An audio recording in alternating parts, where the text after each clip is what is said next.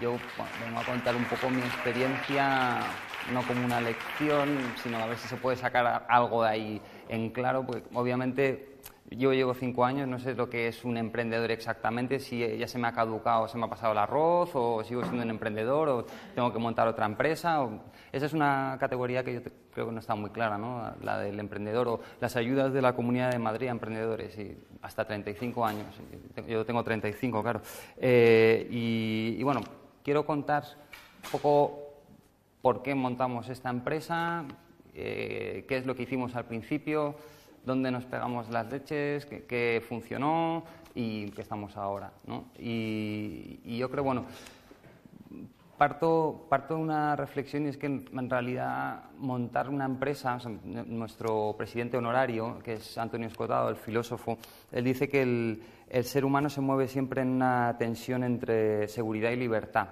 Y bueno, quien quiere ser funcionario pues inclina la balanza hacia un lado y quien quiere ser pues emprendedor o lo que sea, la, inclina hacia otro, pero en realidad yo creo que mm, es una distinción ficticia, porque sobre todo hoy día no existe la seguridad. O sea, yo soy periodista y, si dijera, oh, ojalá me hubiera quedado allí en periódico, pues, ahora mismo eso ha desaparecido el periodismo en España. Tampoco es que llegara a estar muy, muy bien en tiempos. O sea, yo creo, recuerdo que en la burbuja ya los periodistas estaban hechos hechos trizas, ¿no? Pero eh, entonces, pues eso, vivimos en un terreno que es inestable siempre, o sea, no sabemos si vamos a tener pensiones dentro de 30 años, si vamos a tener... Entonces, en el fondo, montar una empresa es una réplica de la vida, es, una, es la vida a pequeña escala, con sus problemas, sus retos, sus golpes, sus alegrías y demás, y es tan buena o tan mala como la vida. Si nos gusta vivir, pues, pues está bien tener una empresa, ¿no? Pero... Eh, entonces, pues eso, eh, esto empezó una fría y lluviosa tarde de 2008, eh, en la que mi socio, bueno, coincidimos en una rueda de prensa y íbamos hablando en el coche y él, él era obituarista del mundo, Jorge Escodado, y, me dijo, oye, pues es que así, pues en plan pragmático, ¿no? Un poco, dijo, eh, yo hago obituarios así de gente famosa y resulta que se mueren X famosos al, al mes. Entonces, eh, es un campo muy acotado, muy limitado. Eh, ¿De qué manera podríamos ampliar eso y decir, oye, ¿por qué no escribimos un obituario, que es un género también muy... muy no sé si habéis leído los obituarios de Ruano, eh, que os los recomiendo, que son... Hay un volumen que es difícil de encontrar, que son todos sus... César González Ruano, que son todos sus obituarios recopilados. un vaso de agua de catering para mí, eh, vale. Eh, y es, un género bastante, de hecho hay un premio también, em, y es un género que da mucho juego porque es un poco el balance vital de, un ser humano. Y dijimos, vamos a extrapolarlo a, las vidas anónimas. Eh, y no os reáis, pero bueno, la, idea de empresa se llamaba Obitualia, que es un nombre con un punch así de marketing bastante discutible, ¿no? Y, no sé, em, partimos de ese, de enfoque y pues eso es... Sí. Punch es que tiene, que tiene gancho, que tiene, ¿sabes? Que, que tiene fuerza, que es como, pues como un claim, ¿no? Que tiene punch, que te acuerdas, que tiene, pues eso, pues un puñetazo, ¿no? Metafórico. Em, y Gracias. Em, entonces, pues empezamos un poco a investigar acerca del género, a ver qué se podía hacer y, de fondo, el telón de fondo de todo ello era, decir, ¿por qué en vez de buscar trabajo como periodistas no nos inventamos un género periodístico en el que trabajar? O sea, en vez de intentar ocupar un espacio que está completamente atestado y demás, ¿por qué no creamos nuestro propio espacio? Entonces creamos el periodismo privado, periodismo a domicilio, también lo llamamos, que suena un poco quichero, pero... Eh, y es la idea de que tú puedes ser noticia, tú, cualquier persona es una noticia en sí misma y lo más importante para, que hay para una persona es su propia historia. Más importante, obviamente, que la de Vargas Llosa o la que sea, porque sin tu vida no, claro, no puedes eh, enterarte de la de Vargas Llosa, claro. Y, entonces, pues pensamos en ese nuevo género, una forma como de redimir el periodismo, de, eh, quizá también en España tampoco me voy a meter en una hay digresión sobre lo que es la, el periodismo en España y los servilismos editoriales que hay, la falta de cultura democrática, la precariedad, el mal concepto social que hay del periodista, que es el paparazzi, el tal, no sé cuánto. Eh, pero sí, voy a eh, centrarme en lo positivo. ¿no? Entonces, partimos de esa idea y dijimos, eh, ahora mismo hay muchísimos mecanismos tecnológicos, tenemos Facebook, tenemos, bueno, en aquella época todavía Facebook, pero había, había, toda la interconexión de redes sociales y demás, y esa aceleración de la historia. Y de repente dijimos, como botón de muestra, cuando al final nos decidimos a lanzar la empresa, hicimos una encuesta en la que preguntábamos cuánta, cuántos bisabuelos se recordaba, ¿no? O sea, y como el 70 al 80% no recordaba ningún bisabuelo. Entonces, claro, eh, dices, en tres generaciones la memoria se ha esfumado, no, no hay ningún rastro. Y te vas a preguntar a la gente, ¿a ti te gustaría saber? Quizá cuando uno tiene 20 años dice, aquí llego yo, la vida me la he inventado yo, soy, pues eso, yo tengo mi propia idea del mundo, no sé cuánto. Cuando uno cumple 40, 50, 60, de dice, ah, es que yo no soy el primero, es que vinieron bastante más antes de mí y, quiero conocer esa historia. Y de repente dices, ah, pues no se puede. Porque, bueno, yo tengo un, un amigo, Eduardo Laporte, él tiene un libro muy bonito que se llama Luz de Noviembre por la tarde, en el que cuenta la historia de, muy dramática de un año pues, en el que murieron su padre y su madre de cáncer, ¿no? Y entonces él hace como un diagnóstico después de esos sucesos y, y de repente dice, es que sabemos más de la vida de Winston Churchill o de Vargas Llosa que de nuestros propios padres, de cómo fue la noche en que se conocieron y si eh, se llevaba mal con su madre y si tal y no sé cuánto. Entonces esos detalles de las biografías personales se pierden. Bueno, antes de irme por las ramas, eh, la idea es eso. Eh, partimos de la idea de, crear un nuevo tipo de periodismo, de preservar la memoria de, las personas con un género que antes estaba reservado pues, a, a personas famosas, ¿no? O sea, en cierta manera es democratizar la memoria. cierta manera, no sé si somos una empresa low cost de la memoria, pero ya me, meteré en eso un poco más adelante. Eh, eh, la idea era democratizar la memoria y que cualquier familia de hecho, en todos estos brainstorming tal, llegamos a la idea de que cada familia tuviera un cronista que es tu periodista personal y está ahí cuando se bautiza tu hijo, cuando estás en Navidades, cumples años y el tío pues, va escribiendo tu vida y de repente vas en 2011 y tienes ahí el tomo, el tal, no sé cuánto, entonces tienes toda la historia de la familia. ¿no? Bueno, eso obviamente no llega a ningún lado. Eh, y, y, entonces eso, aparte de democratizar y, generar un nuevo eh, género periodístico, valga la redundancia, también eh, queríamos crear un vínculo entre generaciones, que, un abuelo, decimos un poco entre broma, que, eh, que, profesionalizamos las batallitas del abuelo. El abuelito cuenta, pero no, no tiene un rigor, no, no llega un periodista, un biógrafo, preferimos llamarlo, que sistematice todo eso. Entonces, eh, ahí estaban más o menos los, los pilares. ¿Qué sucede? iba a contar como toda la, moraleja al final, pero la voy a ir intercalando. Eh, pues que nosotros íbamos a preservar la memoria de, de, los muertos, que es una cosa que por eso se llama obitualia. Entonces da un poco de, de bajón, ¿no? O sea, un poco necrófilo, tal. Y, nos dimos cuenta de que en realidad el campo era mucho más amplio, que la memoria da igual si estás vivo o si estás muerto, la memoria está ahí. O sea, y de hecho, con el tiempo, el 99% de las biografías que hemos hecho son personas vivas. Y, claro, también llegamos a un acuerdo con el tanatorio de la N30 y demás. O sea, todo muy un poco gore.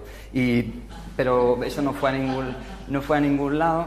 Y, bueno, entonces fuimos virando hacia... Al principio teníamos la idea, era como uno, un papel ahí con la foto del, del muerto y la, el texto, o sea, todo un, poco naif, ¿no? O sea, un poco ingenuo por nuestra parte. Y, y bueno, pues poco a poco fuimos eh, avanzando hacia lo que era el libro. Y eso también es una cosa que aprendimos, que es un poco diferenciar entre lo que tú eres como empresa y lo que haces. Lo que haces son manifestaciones distintas de, lo que es el espíritu fundamental. ¿Cuál era nuestro espíritu? Y es pues, la memoria. La memoria individual y luego más adelante, ahora contaré, la memoria colectiva. Eh, entonces, eh, dentro de esa evolución, bueno, eh, ya me estoy adelantando porque llegó el momento quizá decisivo, uno de los grandes hitos de la empresa. Lanzamos esa encuesta acerca de los bisabuelos y, salimos en televisión española, en el telediario de la UNO, en no sé qué, en, en El País, en Expansión, cómo hacerse millonario, tal eh, había una columna que decía, sí, sí, unos compañeros de profesión han montado esta empresa y tal. O sea, bueno, como profeta el columnista queda un poco desacreditado, pero eh, la historia es que mm, eh, al, a los cuatro o cinco meses nos ocurrió algo que fue en realidad eh, con el tiempo uno lo veía con distintos ojos, pero recibimos una llamada y, y somos de Caixa Cataluña y tal. Y entonces dice mi socio, no, no, no nos interesan, hay productos financieros y tal. Dice, no, no, que llamamos del departamento de marketing. ¿Y qué? Sí, sí, porque luego esta es otra cosa, ¿no? Uno tiene muchas ideas y tal, no sé cuánto, y cuando menos se lo espera, un cliente o alguien tal aparece con una idea que a ti no se te había ocurrido y que, que puede sacar provecho. Entonces, un tipo mucho más visto que nosotros, que se llama Alex Nebot, que era el director de marketing, eh, dijo, mira, eh, voy a ser sincero, vamos a lanzar un, servicio, un producto bancario que se llama Depósito Memorias, ¿vale? Y en vez de regalar una tele o tal, vamos a regalar la vida del cliente por una imposición de tanta pasta y no sé cuánto. increíble, o sea, habíamos pensado ahí en mil cosas, en tanatorios, en cosas y tal. Eh, resulta que viene un banco. Y, y entonces, al día, dice, bueno, pues vamos a ir pensando una propuesta. Dice, no, no, mañana estoy ahí. El tío vino de Barcelona y estaba en negociaciones con una, con una agencia de comunicación que no estaba especializada en eso y que se lo iba a hacer obviamente por un precio mucho más caro, tal, no sé cuánto. Y entonces el tío se quedó impresionado. Llevamos cinco meses, yo no sé muy bien cómo le engañamos, tal, pero eh, le encantó y a los dos meses firmamos eh, el acuerdo. Em, ¿Qué sucedió? Que que empapelaron todas las oficinas de España con el depósito memorias, el depósito que te dejará el mejor recuerdo, tal, no sé qué, eh, 1.200 oficinas. Nosotros, eh, porque uno de los principios así fundacionales de la empresa era cómo abaratamos un proceso que es muy complicado, que tiene mucha entropía, que tienes un, pues un, periodista, un diseñador, un corrector, tal, un coordinador, etcétera, y entonces la idea era estandarizar todos los procesos al máximo, manteniendo la diferencia ¿no? de cada biografía, pero pues que tener una serie de maquetas, tener unos cuestionarios que acoten las entrevistas, que cliente o protagonista no se vaya por las ramas, etcétera. Entonces, eh, aquí dimos el salto a tener una aplicación, fue una inversión bastante gorda, en la que se notificaban como un CRM todos los pasos, eh, pues quién,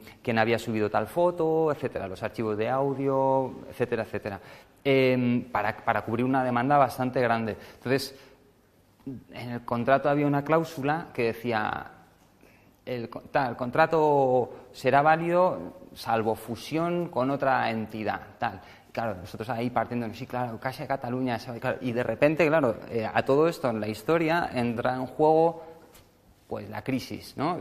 Nosotros ah, no hemos conocido otra cosa, pero vamos, nacimos en 2008 y a principios de 2009 pues hizo todo catacroc. Y entonces, pues ahí estábamos, eh, Caixa Cataluña se fusionó, tal, aún así hicimos como un centenar de biografías y nos dejamos una pasta brutal en, eh, pues, en alquilar una oficina en Barcelona, en entrevistar a cientos de periodistas para cubrir toda España, etcétera.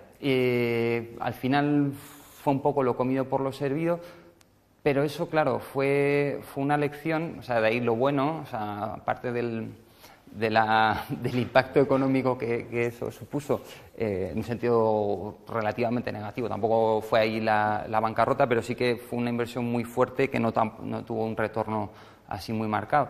Y, pero claro, ahí aprendimos a primero, a tener una red de, periodistas en toda España y, en segundo lugar, a, sistematizar muchísimo más y tener la aplicación, etcétera. Eh, ¿Qué pasa después de eso?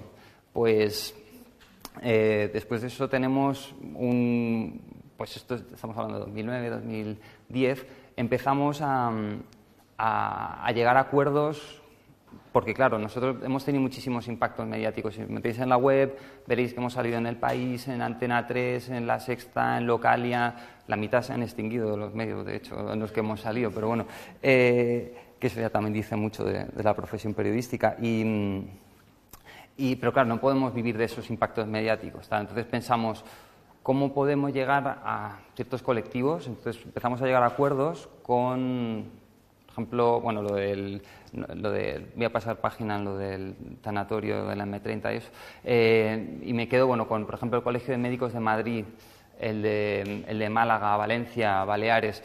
Vamos a firmar acuerdos con las vocalías de médicos jubilados y, y a, partir de eso, pues ellos empezaron a, a comunicar nuestro, pues nosotros no tenemos ahí una flota de comerciales ni nada, empezaron a comunicar nuestro, nuestra idea y empezamos a recibir eh, pedidos por ahí. Eh, y bueno, aparte de los que ya iban llegando con, los, con, los eh, con las apariciones en medios. ¿no? Y, no sé, a partir de ahí fuimos acumulando un, un acervo de, de, historias que pues son un proceso de aprendizaje humano, empresarial y de todo tipo. O sea, también hay, historias que dice ni fu ni fa, tampoco voy a decir, pero, pero sí, que, sí que nos encontramos casos verdaderamente increíbles, ¿no? O sea, em, hicimos un libro de, pues el fundador de, bueno, el, creador del electrobisturí, por ejemplo, ¿no? el electrobisturí. Pues es una herramienta, dice, yo sé que he salvado millones de vidas. O sea, bueno, si miráis en internet se llama Josep Calvet, y el tipo inventó esta... Y no sé, otro, inventor de, que creó una pistola para leer códigos BIDI, pero como los años 70 o algo así, eh, para que los ciegos pudieran oír en voz alta los textos. ¿no? O sea, un, vanguardista y el tío trabajaban en el MIT, eh, no sé, mil, mil historias. Luego historias también tristes o, por ejemplo, tuvimos el caso de de, pues de, una, de una señora que eh, su hijo se ha metido en una secta y ha secuestrado al nieto. Y entonces, bueno, tampoco voy a dar tal.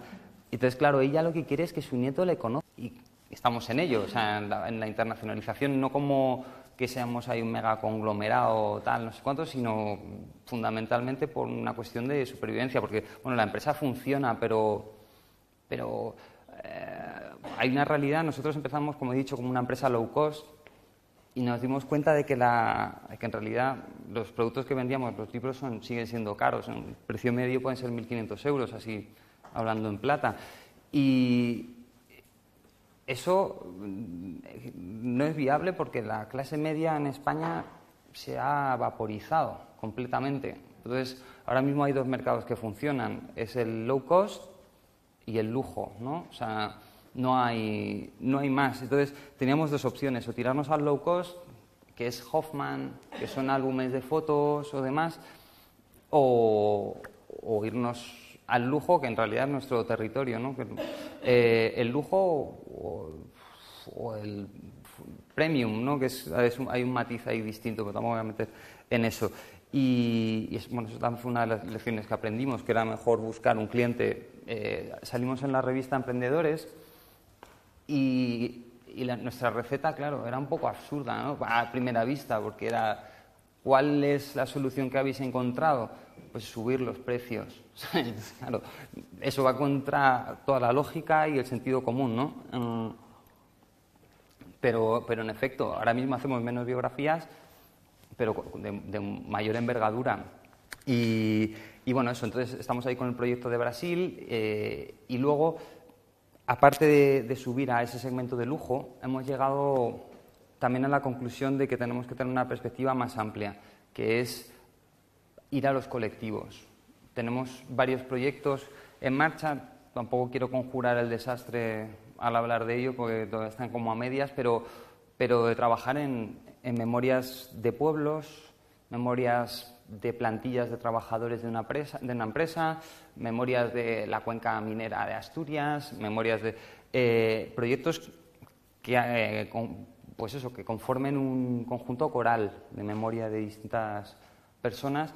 Y mm, luego también tenemos un proyecto de, biografías transmedia, que tampoco puedo adelantar mucho, pero es eh, en estos cinco años han salido competidores. O sea, nuestro lema es porque todavía merece ser contada, ¿no? Entonces el otro día mm, estoy así haciendo una búsqueda en Google y de repente sale una empresa que dice cualquier vida merece ser contada. Y dices, Mm, joder, curraros un poco el claim, aunque sea, ¿no? Eh, y bueno, se han copiado los diseños, etcétera. O sea que, entonces uno como emprendedor que tienes una idea así novedosa y demás, tienes un peligro, ¿no? Que es, no tienes competencia al principio, pero tampoco te conoce nadie. Entonces es una disyuntiva extraña, porque a veces es mejor imitar algo que ya hay. O sea, el, emprender e innovar, la innovación absoluta está un poco sobrevalorada. O sea, el primero es el que se lleva la leche y es el segundo el que le copia, lo mejora y se queda con los, los réditos, ¿no?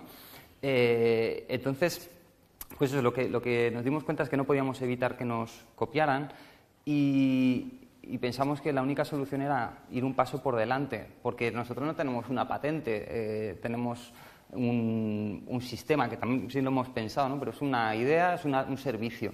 Y, entonces por eso estamos avanzando hacia ese enfoque de, biografía colectiva. Eh, ¿Qué sucede?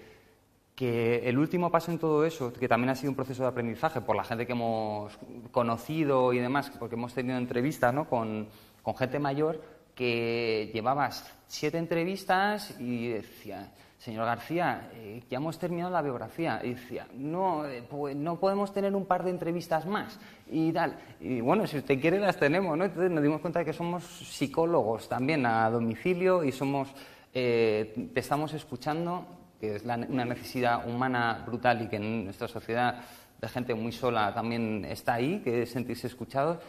Y luego nos dimos cuenta de que pues hablando con gente que está metida en todo el rollo del Alzheimer y todo eso, nos dimos cuenta de que también tenía un potencial terapéutico. O sea, en, el Alzheimer hay unas terapias, se llaman terapias de reminiscencia, que se trabajan con fotografías, sonidos, etcétera. Y de repente dijimos, oye, pues aquí hay un potencial que está en la idea que al principio nosotros no habíamos ni barajado, que es eh, el ocio terapéutico. O sea, entonces ahí es donde estamos entrando en nuestra última etapa, espero que sea última por ahora, eh, que es la de, la de las residencias de la tercera edad.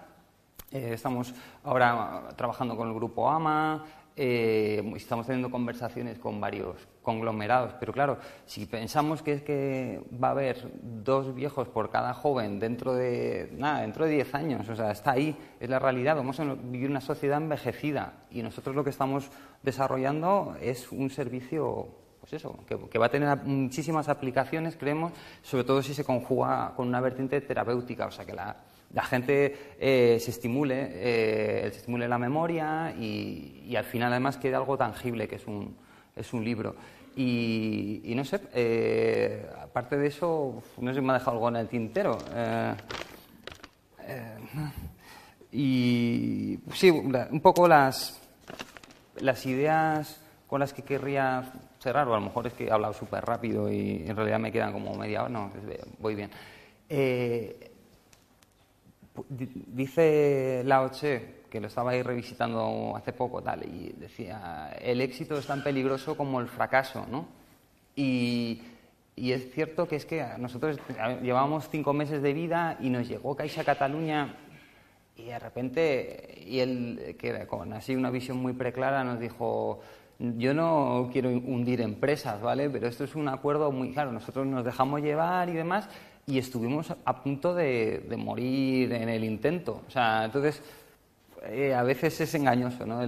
una posibilidad muy grande tal, y dentro de, ese, de esa idea de, de las posibilidades, eh, estamos haciendo ahora un libro con la despensa. No sé si conocéis la agencia de publicitaria, son bastante innovadores y el, eh, pues, Miguel, el, el cofundador, es un tipo como muy, muy llano, muy abierto y me, me dijo algo que me llamó mucho la atención. Me dijo, todo lo que me ha sucedido me ha sido dado. Nada de lo que esperaba ha salido y pues, todo lo que tengo ha sido por, por, cuestiones tangenciales o cosas que estaban ahí en un, en un punto indeterminado que yo no tenía muy en cuenta y han salido por ahí.